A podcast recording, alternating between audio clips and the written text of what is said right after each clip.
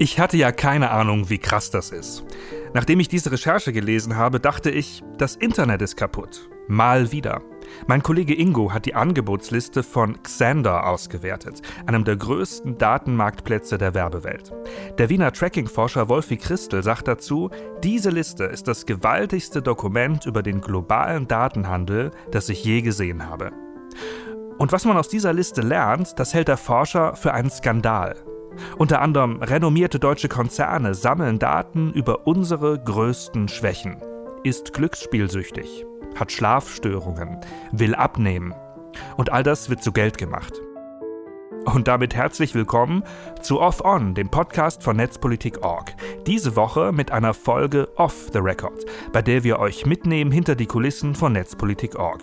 Ich bin Sebastian Meineck. Und über das Making-of der Datenbroker-Recherche spreche ich jetzt mit dem, der sich tagelang durch Datenberge gewühlt hat. Regelmäßige Hörerinnen kennen ihn schon sehr gut. Ingo Dachwitz. Hallo. Hi, Sebastian. Ingo, alles begann mit diesem einen Leak, einer Excel-Datei mit hunderttausenden Metadaten. Ist die vom Laster gefallen oder wo kam die her?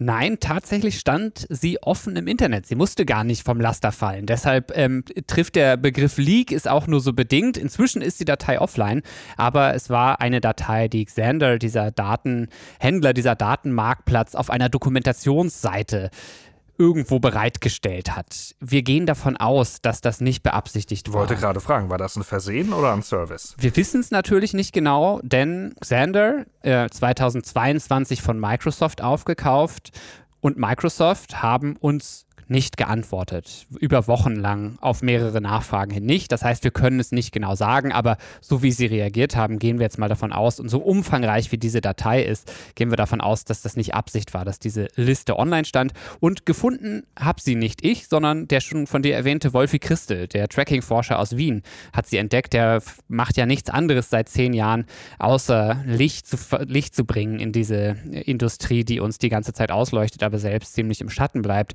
Und der hat hat die gefunden und der hat die mit mir und einem anderen Medium geteilt. Aha, du hast gerade schon von der Industrie gesprochen. Da fallen einige Fachbegriffe, Datenbroker, Adstech, Tracking, Überwachungswerbung. Kannst du einmal kurz erklären, was ist das? Ich kann es erklären, ob ich es kurz kann, weiß ich nicht genau, aber ich werde es versuchen, gehe im Zweifelsfall dazwischen, wenn es zu lang wird. Okay. Ähm, das Phänomen kennen auf jeden Fall erstmal alle. Targeted Advertising, zielgerichtete Werbung. Also das ist Werbung, die wir im Internet und sonst wo angezeigt bekommen, inzwischen ja nicht mehr nur im Internet, sondern auch auf Smart TVs und äh, in Apps und irgendwann so ist der Wunsch zumindest dieser Industrie, soll, soll auch die Werbung, die wir im öffentlichen Raum zu sehen bekommen, personalisiert werden und angepasst werden auf uns. Das jedenfalls ist ja das dominante Geschäftsmodell des Internet aktuell. Ja? Also es werden Daten gesammelt ähm, und auf dieser Grundlage wird Werbung auf uns zugeschnitten. Ähm, das nennt man Targeted Advertising mhm. oder auch Programmatic Advertising, weil diese das Zuschneiden ähm, der Werbung und das Ausspielen der Werbung automatisiert passiert in wenigen Sekunden. Das ist ein technisch total aufwendiges und ausgefeiltes System, ähm, bei dem ganz viele unterschiedliche Akteure mitmischen. Ja? Also, du gehst auf eine Webseite, oder nutzt eine App oder bezahlst etwas mit einer Kreditkarte. Mhm, bleiben wir bei meinem konkreten Beispiel. Ich mhm. öffne eine Webseite, die Werbung schaltet. Mhm. Genau. Du, die, ob die Werbung schaltet oder nicht, ist erstmal egal. Du öffnest eine Webseite und diese ähm, Webseite hat sich entschieden, Daten über ihre Nutzer in, ähm, ins Werbesystem zu geben, zu verkaufen zum Beispiel. In unserer Recherche können wir das ganz gut äh, nach, äh, nachzeichnen am Beispiel von gutefrage.net. Mhm. Das ist ja eine beliebte Website in, in Deutschland, wo Leute hingehen und irgendwie Fragen zu allem Möglichen stellen. Und sie und heißen nicht guteantwort.net, kann man mal drüber nachdenken. Aber das, das, ist, das ist, äh, genau, ja. das ist natürlich nochmal eine andere Debatte. Aber man kann natürlich ablesen daraus, welche, zu welchen Leuten informiert, zu welchen Themen informieren sich da Leute, in welchen Bereichen sind die mhm. unterwegs, wo posten die. Daraus lassen sich Interessen ableiten. Und das macht gutefrage.net. So sortiert Leute beziehungsweise deren IDs, da kommen wir vielleicht gleich nochmal zu, nicht deren Namen natürlich, sondern Aha. zum Beispiel deren Mobile Advertising ID, mit denen sie wiedererkannt werden können, ein in bestimmte Kategorien. Interessiert sich für alternative Medizin, interessiert sich für Desserts, okay. interessiert sich für Abnehmen. also so ich habe auf meinem Handy so eine ID, da kann ich auch nichts gegen machen. Und dann besuche ich auf gute Fragenetz, Frage-Antwort-Bereiche zum Thema Socken sind mir immer zu dick. Mhm. Und dann wird da abgespeichert, interessiert sich für dünne Socken. Genau, richtig. Mhm. Und ähm, das, diese Informationen gibt dann, verkauft die Webseite an verschiedene Datenfirmen, Datenhändler, ähm, wie wir sie nennen. Und diese wiederum stellen sie dann bereit im Werbesystem. Das heißt, sie stellen sie über bestimmte spezifische Plattformen zur Nutzung bereit, ähm, damit Werbetreibende auf dieser Basis ihre Zielgruppen auswählen können. Das nennt man dann Segmente, Zielgruppensegmente, mhm. ähm, an, anhand derer die Werbetreibenden dann aussuchen können, wen sie erreichen wollen. Und diese Liste, die wir analysiert haben, ähm, enthält halt 650.000, mehr als 650.000 unterschiedliche Segmente, die gehandelt wurden in diesem Werbesystem bei Xander, eben einem zentralen Marktplatz äh, für den Handel und für die Nutzung solcher Daten. Das ist eine ganz schöne Menge. Das ist eine ganz schöne Menge und das ist eben wirklich, reicht auch ganz schön, also das ist A, umfassend, sehr umfassend und äh, groß, aber es ist eben auch saugranular, ah, sehr ist kleinteilig. Da auch ein, ein Segment dabei für Leute, die sich für dünne Socken interessieren? Äh, das habe ich jetzt nicht gefunden, aber ähm, ich kann es ja mal ein bisschen beschreiben. Was, was sind die Segmente? Es gibt natürlich so ganz klassische Dinge, ähm, die so total einleuchtend sind. Männer zwischen 40 und 49 oder Leute mit einem Einkommen zwischen 2000 und 3000 Euro oder Leute mit einem Einkommen zwischen 3000 und 4000 Euro oder Leute mit einem Einkommen über 5000 Euro oder auch Leute, die als Einkommen poor, also arm kategorisiert werden. Ähm, und das berechnen die auf Grundlage von Wahrscheinlichkeiten. Ich verrate ja nicht, wie viel ich verdiene im Internet. Teils, teils. Ähm, also ich habe zum Beispiel eine, äh, man konnte zum Beispiel erkennen, eine Website ähm, ist dort auch als Quelle in dieser Liste zu erkennen, wo Leute Gehaltsvergleiche äh, anstreben. Und da müssen sie erstmal in so einem Automaten eingeben, was, was sie verdienen. Ach, wunderbar. Und dann natürlich. werden diese Daten natürlich weitergegeben. Ähm, das ist übrigens die Schweizer, Schweizer Website. Ähm, so, also, aber viel wird auch geschätzt tatsächlich. Also es gibt so Hard Facts, äh, dort wo Leute irgendwie, wenn sie sich bei einer Website angemeldet haben oder sonst was, ganz bewusst was über sich preisgegeben haben, welches Geschlecht sie identifizieren, Alter und so weiter, Einkommen teilweise auch, aber auch viel wird geschätzt. Ähm, ich mache nochmal die Liste zu Ende, um damit, um den HörerInnen ein Gefühl dafür zu geben, was sind eigentlich diese Kategorien, ja? Okay. Ähm, die simplen Kategorien haben wir jetzt durch. Dann gibt es die kreativen Kategorien, die irgendwie auch ähm, ja, durchaus bizarre Namen tragen. Fragile Seniors beispielsweise, also fragile SeniorInnen Aha, okay. oder Moms who shop like crazy, ja, versessen, verrückt shoppende Mütter. Ähm, Uhu. Genau, äh, wo, wo, wo sich Leute offensichtlich hingesetzt haben und gedacht haben, okay, wie, wie nennen wir jetzt mal diese Gruppe, wie können wir diese Kategorie bezeichnen und dann eben sich solche Namen ausgedacht haben. Und dann gibt es wirklich, ähm, also die Dinge, die einfach ganz klar gefährlich ähm, und haarsträubend sind, weil sie beispielsweise auf Daten zu Gesundheitszuständen äh, basieren. Also ganz einige Datenhändler haben unterschiedliche Krebserkrankungen oh. von Blasenkrebs, Brustkrebs und so weiter äh, im Angebot. Schlafstörungen, Depression, Essstörungen, Spielsucht. Ähm, gerade wenn wir auf die US-Anbieter gucken, auch Daten, extrem granulare Daten zu politischen Interessen beispielsweise, wer bestimmte ähm, Wahlkampfveranstaltungen besucht hat ähm, oder wie man zum Thema Abtreibung äh, steht. Ähm, teilweise auch Hinweise auf Religion und so weiter. Also es gibt eigentlich kaum einen Bereich, ähm, also eigentlich gibt es keinen Bereich, der, der, der nicht in, in, in Kategorien äh, gefasst wird, äh, in die Leute dann einsortiert werden können, damit äh, auf dieser Grundlage ihnen zielgerichtete Werbung zugespielt werden kann. Wenn ich mir nun verschiedene Auslöser für Begeisterung vorstelle, würde mir eine Tabelle mit hunderttausenden Metadaten der Werbeindustrie nicht als erstes einfallen. Was hat dich dazu bewegt, in dieses Dokument richtig viel Arbeit reinzustecken?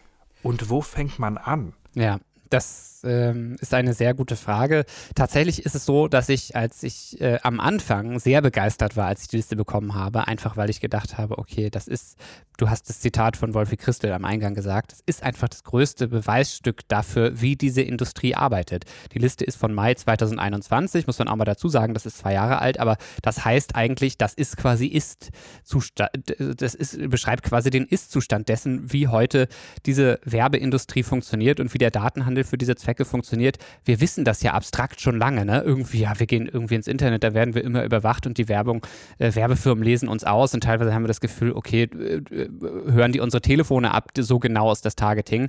Und jetzt haben wir es aber mal schwarz auf weiß und äh, haben, haben, können das greifen. So, und das ist etwas, das äh, wir noch nie konnten in dieser Form und ähm, weshalb ich total begeistert war. Und gleichzeitig habe ich aber total lange gebraucht, um in Gang zu kommen mit dieser Recherche, okay. weil es so überfordernd Aufwand war, weil es so viel war, ähm, weil, weil diese 650.000 Segmente, es gab ganz oft Situationen, wo ich einfach die, diese Liste aufgemacht habe und gedacht habe, okay, ich gucke jetzt nochmal so ein bisschen durch, ich gucke mir, suche mir spannende Dinge raus ähm, und, und ich dann mich einfach total verloren habe, stundenlang da durchgescrollt habe.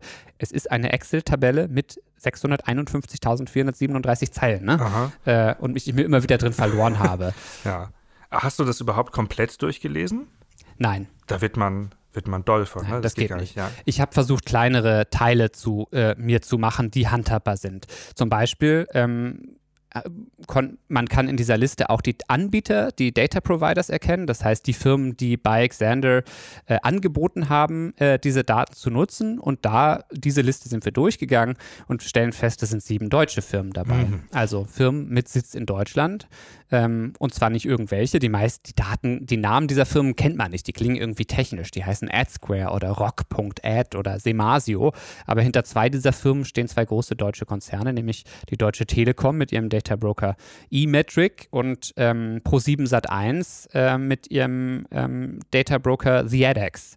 Ähm, so, und ich habe mir dann einfach zum Beispiel eine Liste gemacht und habe alle Segmente zusammengeschrieben, die die deutschen Anbieter im Angebot hatten, um es ein bisschen überschaubarer zu machen. Das Alles waren dann nur noch 25.000 Zeilen in der Excel-Tabelle. Naja, das ist ja schon mal ein deutliches Stück weniger. Also Lokalisierung als Möglichkeit, sowas einzugrenzen. Das genau. klingt doch sehr plausibel. Und dann zu gucken, okay, viele äh, Labels, viele dieser Segmente hatten in ihren Namen ähm, zum Beispiel auch Länderkennzeichnungen. Da stand dann explizit Germany drin oder Deutschland oder Länderkürzel vor allen Dingen. DE, ES für Spanien, FR für Frankreich und so weiter. Das heißt, da konnte man dann auch ein bisschen sortieren, ähm, die Labels. Und dann auch nach Keywords so ein bisschen durchsucht.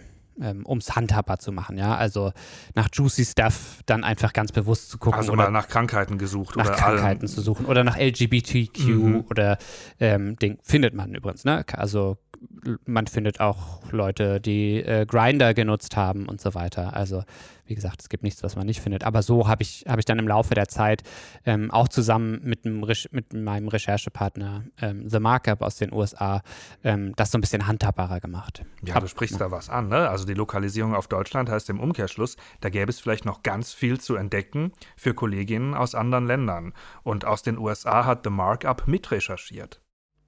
Genau, definitiv. Also die Recherche haben wir zusammen gemacht mit ähm, The Markup.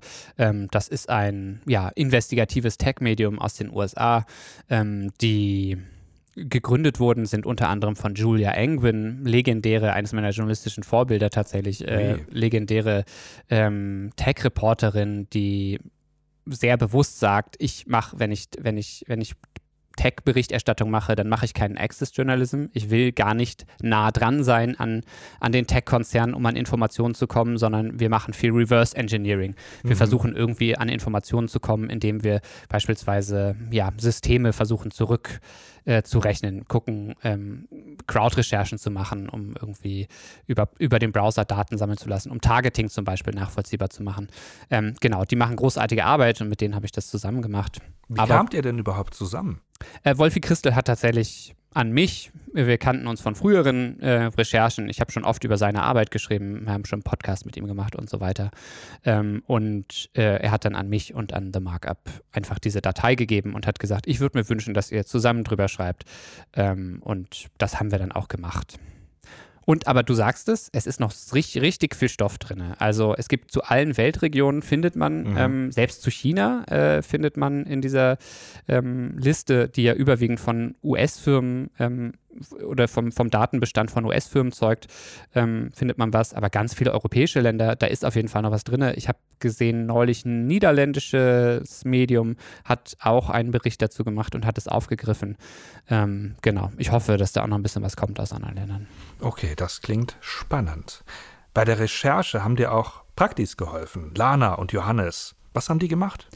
Ähm, genau, Jana und äh, Lana und Jan waren es. Ähm, genau, die Recherche ah, war ja, abgeschlossen, äh, bevor Johannes hier war. Lana und Jan. Genau. Ja. Die haben sich mit mir durch diese Datensätze gewühlt. Tatsächlich haben die beiden dankenswerterweise ähm, sich dann nochmal einen sehr detaillierten Blick auf die deutschen Data Broker geworfen. Wir mhm. haben das aufgeteilt oder die haben das untereinander aufgeteilt und haben sich dann diese Firmen ähm, genauer angeguckt und haben einfach geguckt, okay, haben so ein Gefühl ähm, dafür bekommen, okay, was, was was für, was für einen Datenbestand bieten die an, weil die auch unterschiedliche Schwerpunkte haben. AdSquare zum Beispiel, eine Firma, die in Berlin sitzt, hat auch total viele Location-Daten im Angebot. Äh, übrigens der größte Anbieter bei Xander, also Informationen darüber, wo Leute waren, hatten Edeka besucht oder in dieser Liste gibt es auch Segmente, ähm, hat eine, hat ATM, hat einen Geldautomaten der Berliner Sparkasse besucht und so. Mhm. Klammer auf, sie sagen auf Anfrage, heute machen sie das nicht mehr so detailliert, sondern sagen nur noch Leute, die Geldautomaten besuchen und nicht mehr für einzelne Banken. Ähm, genau, aber so haben die einzelnen Data Broker auch unterschiedliche Profile und ähm, Lana und Jan haben sich da durchgewühlt und haben dann auch ein bisschen zu diesen Firmen recherchiert äh, und haben mich dabei sehr unterstützt, wo ich ihnen sehr für mhm. dankbar bin. Mhm. Eine Goldschürferarbeit ist das ja, wenn man tausende Einträge in der Tabelle hat. Auf jeden Fall. Und mit Lana zusammen habe ich auch einen Artikel geschrieben, weil wir noch so einen Service-Artikel dazu serviert haben. Wie komme ich eigentlich eigentlich an, wie kann ich eigentlich eine Datenauskunft stellen bei Datenhändlern, wenn ich wissen möchte, was die über mich gespeichert haben. Und äh, diesen Artikel haben wir zusammengeschrieben. Ähm, mhm, den Link packen wir auch auf jeden Fall in die Show Notes. Und da muss ich gleich fragen, sollte ich das machen? Sollten wir alle das machen? Bisschen, bisschen stören, bisschen zündeln, Datenauskunft beantragen. Definitiv. Ähm, einerseits ist es total interessant. Man muss auch dazu sagen, es ist wieder komplex. Sie machen mhm. es einem überhaupt nicht leicht, daran zu kommen. Zum Beispiel müsste man eigentlich eine Cookie-ID in den besten Fällen mitsenden, aber die ist für Laien kaum herauszufinden. Was leichter geht, ist die Mobile Advertising ID herauszufinden. Das beschreiben wir in dem Artikel. Ähm, und äh, das ist einerseits interessant, sich dieses Bild zu machen. Andererseits ist es auch wichtig, weil wir ein gewisses Enforcement-Problem äh, haben in diesem Bereich. Mhm. Die Datenschutzbehörden sagen, ähm, oder viele DatenschutzjuristInnen und tatsächlich auch für unsere Geschichte die Berliner Datenschutzbeauftragte sagen, ähm, das ist rechtlich kaum mit der DSGVO in Einklang zu bringen. Diese umfassende Überwachung, ähm, dieses umfassende, der Handel auch mit den Daten, ähm, weil die Anforderungen an Transparenz und Freiwilligkeit eben nicht erf erfüllt werden, die die DSGVO für Einwilligung aufstellt. Aber ähm, die Datenschutzbehörden werden vor allen Dingen dann tätig, wenn sie Beschwerden von BürgerInnen erhalten. Und das heißt, ähm, bislang sind die Data Broker, die Deutschen, kaum auf dem Schirm der deutschen Datenschutzbehörden, weil das Firmen sind, die keiner kennt, die agieren im Hintergrund. Mhm. Ähm, die findet man vielleicht irgendwie, wenn man in die Datenschutzerklärung guckt. Da sieht man die aber in einer Liste von Hunderten oder gar Wetter, Wetter Online äh, hat nach unserer Recherche die, äh, die Datenschutzbedingungen angepasst. Über 1400 Firmen, die jetzt dort Über aufgelistet 1400 sind. 1400 Firmen. Ähm, die, die man dort jetzt nachlesen kann. so, das heißt aber, keiner guckt sich diese Firmen an, keiner kennt diese Firmen.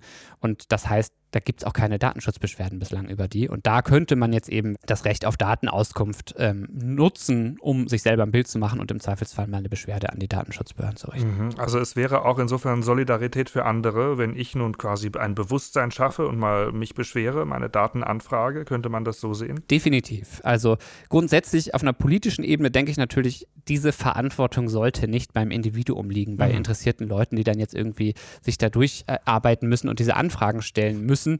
Äh, aber so wie die DSGVO konstruiert ist und äh, wie auch das Aufsichtsregime konstruiert ist, kann das auf jeden Fall hilfreich sein, ähm, das zu machen, um da jetzt die Datenschutzbehörden so ein bisschen auch denen Futter zu geben, so sage ich es mal. Tatsächlich haben habe ich auch ein paar Datenschutzbehörden nach der, Be nach der Recherche angefragt, äh, wo die Data Broker sitzen in den Bundesländern, die dann zuständig sind.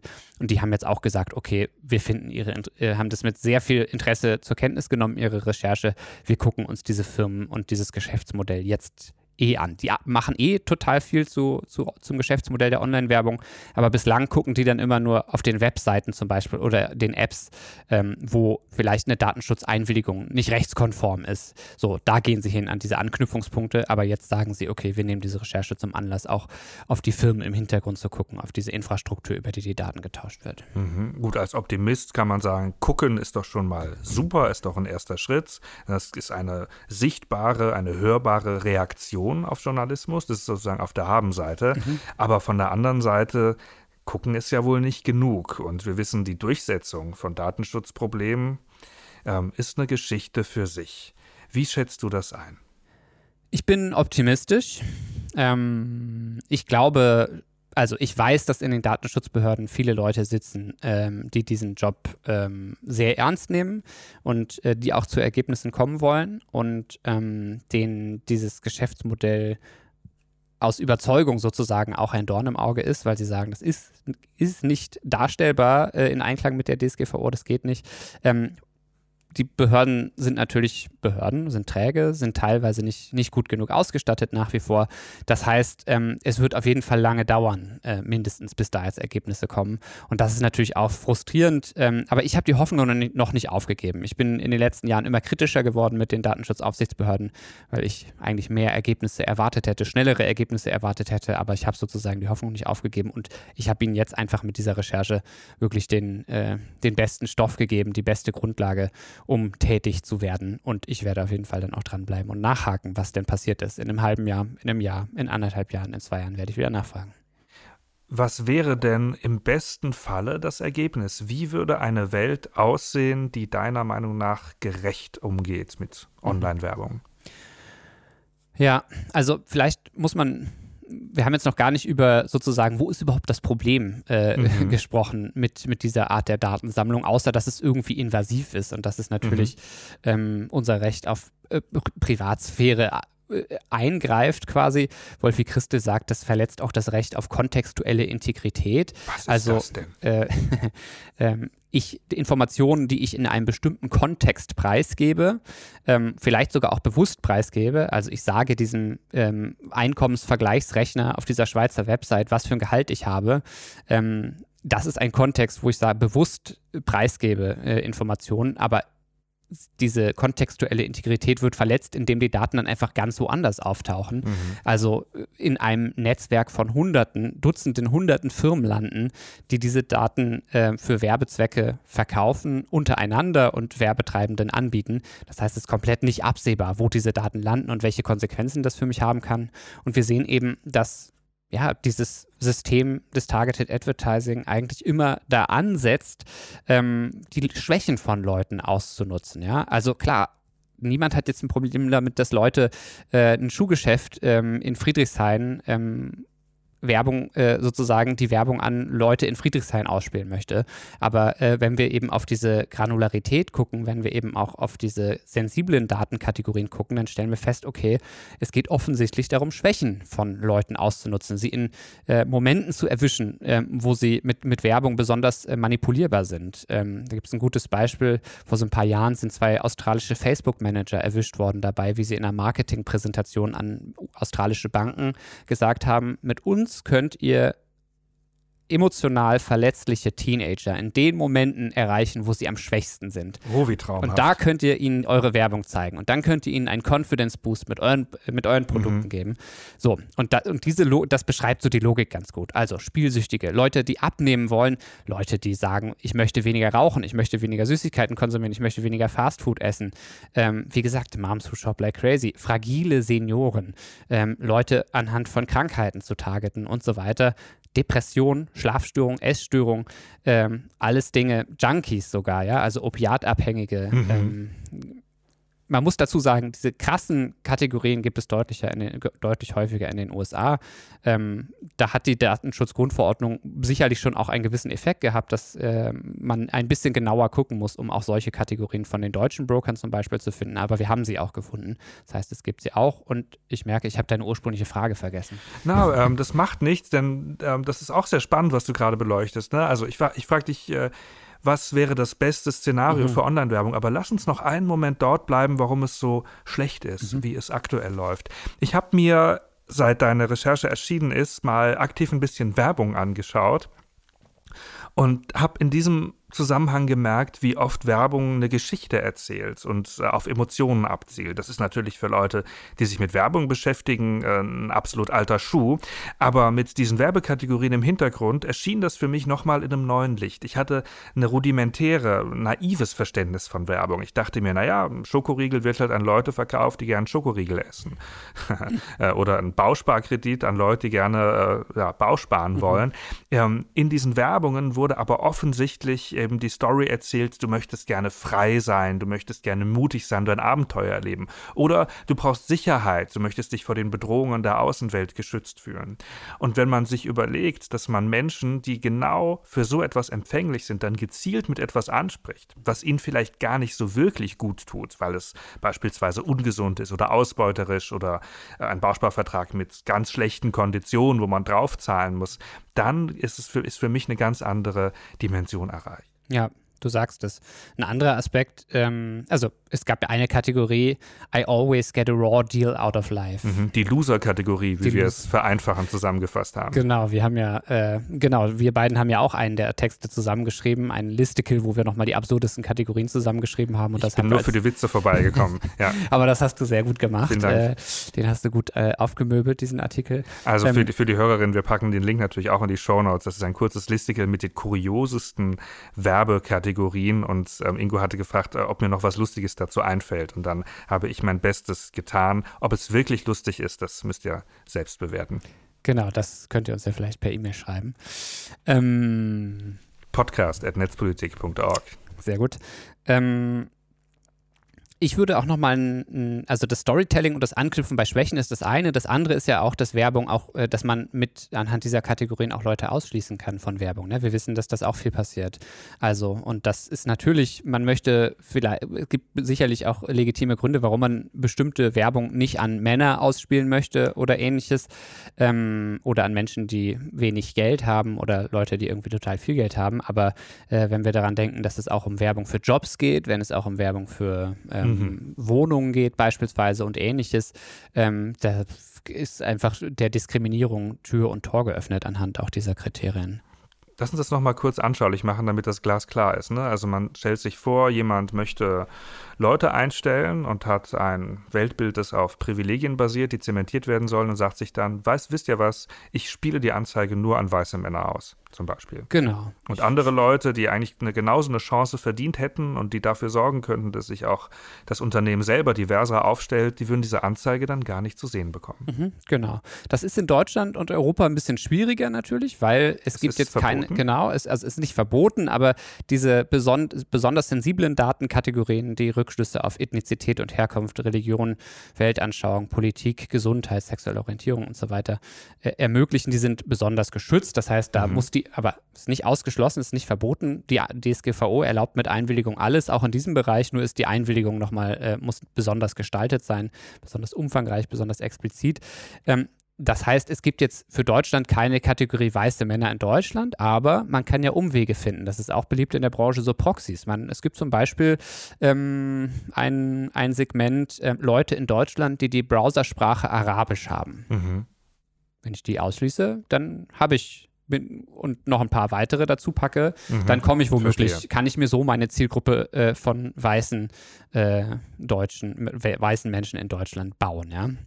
Das heißt, ja, es gibt ein großes Diskriminierungspotenzial, was in diesen Daten steckt. Okay, so, und jetzt kommen wir zu der Vision. Wie könnte alles besser laufen? Geht das überhaupt? Nicht ohne weiteres.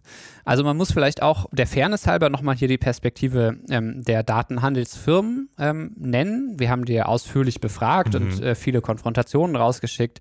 Ein, ein wichtiger Teil der Arbeit bei dieser Recherche war wirklich die Fakten zusammenzubekommen und ähm, Dutzende, äh, zahlreiche Firmen, nicht Dutzende, aber es waren 15 plus Firmen zu konfrontieren mit den Ergebnissen und den Erkenntnissen. Und ähm, die Datenhändler, die Deutschen, stellen sich auf den Standpunkt, dass sie sagen, das sind keine sensiblen Daten nach Artikel 9 DSGVO, sondern das sind alles nur ganz allgemeine Informationen. Ähm, wir schließen ja jetzt nur so grundsätzlich auf Interessen. Überhaupt geht es ja immer nur um Interessen. Es sind keine mhm. Gesundheitsdaten, sondern es sind Interessen. Also Leute, Beispiel, die sich für Krebs interessieren. Die, für, die sich für Krebs interessieren, meintest du? Ja. Genau, also man weiß ja gar nicht, ob die Person selber betroffen ist. Vielleicht hat sie das nur für ein Referat recherchiert, wäre dann quasi die Erklärung. Und das stimmt natürlich. Diese Unschärfe gibt es darin. Es gibt erhebliche Zweifel daran, dass die Datenqualität Qualität so gut ist, wie, die, wie diese Industrie an, an anderer Stelle sozusagen sich selbst vermarktet und verspricht. Aber es ist natürlich ein Widerspruch, den diese Industrie auch nie auflöst. Ne? An der einen Stelle sollen die Daten so ungenau sein äh, und alles nur so allgemein, dass es keine Probleme mit dem Datenschutz gibt. Und an, an, an anderer Stelle äh, sollen die Daten natürlich dann doch so gut sein, dass sie eigentlich perfektes Targeting erlauben. Und diesen Widerspruch löst eigentlich, das ist sozusagen die Lebenslüge äh, des, der, der Advertising-Industrie, der Online-Advertising-Industrie. Das lösen sie nicht auf an keiner Stelle. Mhm. Jetzt war weiß ich immer noch nicht, wie es am besten wäre. Ja, du merkst, ich, äh, ich weiche dieser Frage aus. Nee, Quatsch. Also, es bräuchte wirklich ein ganz grundsätzliches Umdenken. So mit kleinen Reform Reformchen ist es, glaube ich, nicht getan, äh, dass jetzt irgendwie die Einwilligung dann noch umfassender wird oder dass man wie jetzt Wetter Online nach unserer Recherche 1400 Firmen auflistet, weil damit wissen die Betroffenen immer noch nicht, wohin sie einwilligen. Da stehen dann teilweise Firmen mit chinesischen Namen sozusagen, Chinesisch, auch in chinesischen Buchstaben sozusagen, mhm. da, das sagt mir überhaupt nichts. So, das heißt, wir haben eigentlich eine Rechtsauffassung, die relativ weit verbreitet ist, dass man dieses Geschäftsmodell, diese umfassende Datensammlung für Werbezwecke nicht auf die Einwilligung, wie sie heute gebaut wird, stellen kann. Und die Antwort darauf kann eben nicht sein zu sagen, okay, wir fummeln jetzt ein bisschen, machen es ein bisschen transparenter und fummeln ein bisschen besser daran rum, sondern die Antwort ist, wir verzichten auf das, was eben viele Überwachungswerbung nennen, sondern wir denken um in der Werbung. Wir haben ja jahrelang ein kontextbasiertes Werbemodell gehabt in der, äh, in der analogen Welt. Ne? Also Werbung im Sportteil enthält Werbung für Sportprodukte. Aha, okay. So, mhm. und das ist die Alternative, äh, die auch online in der Debatte ist, die tatsächlich auch schon einige Medien umgesetzt haben. Ähm, gibt da ganz gelesenswerte Geschichte über so ein niederländisches Medium beispielsweise, die irgendwann gesagt haben, okay, wir steigen aus aus dem Targeted Advertising, wir setzen jetzt auf kontextbasierte Werbung und deren Einnahmen sogar gestiegen sind. Aber ich sehe tatsächlich auch die Medien, äh, auch die deutschen Medien, die Verlage in echter Verantwortung, weil die ja großer Teil dieses äh, Werbesystems sind. Das heißt, die schleudern die Daten ihrer BesucherInnen und über ihre Interessen und was weiß ich noch alles Informationen in dieses Werbesystem an Dutzende Firmen. Ähm, während die LeserInnen eigentlich einfach nur äh, ja, Nachrichten konsumieren und sich informieren wollen und sich keine Gedanken darüber machen, wo die Informationen darüber vielleicht mhm. landen. Deshalb sehe ich eigentlich die Medien besonders in der Pflicht. Und ja, wie gesagt, kontextbasierte Werbung als Alternative, das ist ein, wäre ein ja, ein, eine echte Zeitenwende, äh, ein, ein krasser Umbruch im Werbesystem, wegzugehen von dem Profiling, ähm, von der Person, von der personenbezogenen Werbung ähm, hin zum Kontext, hin zur kontextbasierten Werbung. Aber wie gesagt, es gibt ein paar Beispiele, die zeigen, dass es klappen kann. Ähm, die andere Alternative übrigens ist das, woran Google, Apple und Meta gerade arbeiten, ähm, das sogenannte Third-Party-Tracking, bei dem Daten an Dutzende Firmen geschickt werden, fliegt raus. Ähm, Google hat ja schon angekündigt, dass sie den Tracking-Cookie irgendwann abschalten werden, der immer noch ein wichtiges Instrument ist für Cookie, äh, für, für, für Tracking. Und sie wollen dann ein Monopol haben für Tracking. Sie schaffen sich sozusagen das, und das Monopol. Das ist besser? Ist das, das, ist nicht besser, aber das ist die wahrscheinlichste Alternative, auf die es gerade hinausläuft, okay. weil eben okay. die naja. Leute, die die, mhm. die Firmen, die Browser betreiben, die Firmen, die Betriebssysteme betreiben, Google, Apple und so weiter, ähm, gehen dorthin, drängen sozusagen das Third-Party-Tracking weg. Es stimmt auch, dann fliegen die Daten nicht mehr komplett durchs Internet an Dutzende, hunderte Firmen, ähm, aber sie monopolisieren dann natürlich ähm, die ja, Also wenn es eine Vision gibt, an der ich mich festhalten würde, dann wäre es dann doch eher die Zeitenwende der kontextbasierten Werbung. Und es ist ja auch gar nicht mal so schlecht, wirklich so eine konkrete Vision vor Augen zu haben, wenn man über solche netzpolitischen Themen berichtet. Du hast gerade selber erwähnt, viele Nachrichtenmedien profitieren von dem klassischen, dem alten Werbegeschäft. Was heißt das für den Journalismus darüber und die Aufklärung? Welche Rolle haben wir als spendenfinanzierter gemeinnütziger Journalismus dabei? Ich wollte nur noch eben dazwischen schieben, sie profitieren so ein bisschen, weil sie haben sich da in Geiselhaft nehmen lassen, das ist so ein bisschen mhm. Stockholm-Syndrom. Ähm, während im Analogen die äh, Zeitungen ja extrem viel Geld aus der Werbung bekommen habe, also von jedem Euro, den Werbetreibende ausgegeben haben, ist, ist der Großteil bei denjenigen angekommen, die Werbeplätze angeboten haben. Das ist in diesem Online-System mit diesen zahlreichen Mittelmännern, mit Mittelsplattformen überhaupt nicht so. Also zwischen von einem Euro, der für Werbung ausgegeben wird, kommen je nach Studienlage irgendwas zwischen 10 Cent und äh, 40 Cent bei den, äh, bei den Werbetre bei den, bei den Online- Online-Medien an. Mhm. Das heißt, sie profitieren gar nicht so wirklich davon. Das merken sie ja auch in, in den letzten Jahren. Ähm, es gibt die Monopolstellung von Google auf, oder marktbeherrschende Stellung von Google auf, in diesem Bereich. Genau. Und ich würde gerade auch deshalb sagen, die Medien müssten ein Eigeninteresse haben, ähm, daran, das zu ändern ähm, und die, aus diesem Geschäftsmodell rauszukommen und dieses Geschäftsmodell zu beenden. Vor allen Dingen aber ist es auch das sachlich Richtige, das Verantwortliche sozusagen, dass man LeserInnen, NutzerInnen ein überwachungsfreies Internet ermöglicht, gerade wenn es um so sensible Bereiche wie Information und Kommunikation geht, auch politische Informationen. Und das Bizarre ist ja, dass wir auch in großen Medien, auch in den Medien, die dieses Geschäftsmodell auch nutzen, ja auch immer wieder Kritik am Überwachungskapitalismus lesen oder einen Aufschrei, wenn es einen da Datenleck gibt und die Daten irgendwo hingeflossen sind. Ähm, das heißt, journalistisch ähm, steht dieses Modell auch in diesen Medien durchaus in der Kritik und gleichzeitig ähm, sind die Medien doch noch immer abhängig ähm, davon. Und das ist so ein bisschen, so sehe ich auch unsere Rolle als Netzpolitik.org. Wir sind nicht abhängig davon, wir gehen einen anderen Weg. Bei uns gibt es kein Tracking, keine Cookies, kein Bullshit. Ähm, so ist einer unserer Werbeslogans. Und wir können deshalb auch so schonungslos berichten über dieses System. Tatsächlich haben relativ wenige Medien, es ist ein bisschen enttäuschend gewesen, jetzt auch diese Recherche aufgegriffen. Mhm. Ähm, die Kollegen vom Altpapier, einem renommierten Medien, ähm, medienjournalistischen ähm, Blog beim MDR, mhm haben nahegelegt, ähm, dass das wohl durchaus daran liegen könnte, dass man sich selber nicht ins eigene Fleisch beißt ähm, und dass sozusagen so eine investigative Recherche, die dieses Werbesystem uns so vor Augen führt und so, so stark zur Kritik dazu beiträgt, deshalb auch dort nicht ja, auch nicht gebracht wird. Weil man dann sich wahrscheinlich Kommentare gefallen lassen müsste. Übrigens, ihr macht das doch selber oder gar offenlegen müsste. Auch unsere Redaktion, Punkt, Punkt, Punkt. Und dann verzichtet man im Zweifel auf die Berichterstattung das ist jedenfalls das, was die Kollegen vom Altpapier nahelegen. Mhm. Ich halte das durchaus für plausibel, dass das ein Faktor sein kann. Man muss auch dazu sagen, wir haben nicht besonders viel Marketing jetzt für diese Recherche gemacht. Das gehört auch dazu. Wir haben sie jetzt nicht, äh, nicht fett vermarktet, ähm, sondern haben sie online gestellt und äh, sie lässt sie für sich sprechen lassen. Ähm, aber es ist doch ähm, auffällig, dass eine derartige Entdeckung so wenig Widerhall findet bei anderen, auch Netz, sonst Netz, durchaus netzpolitisch berichtenden größeren Medien. Ingo, gibt es noch etwas, das du loswerden möchtest, bevor wir uns von den HörerInnen verabschieden?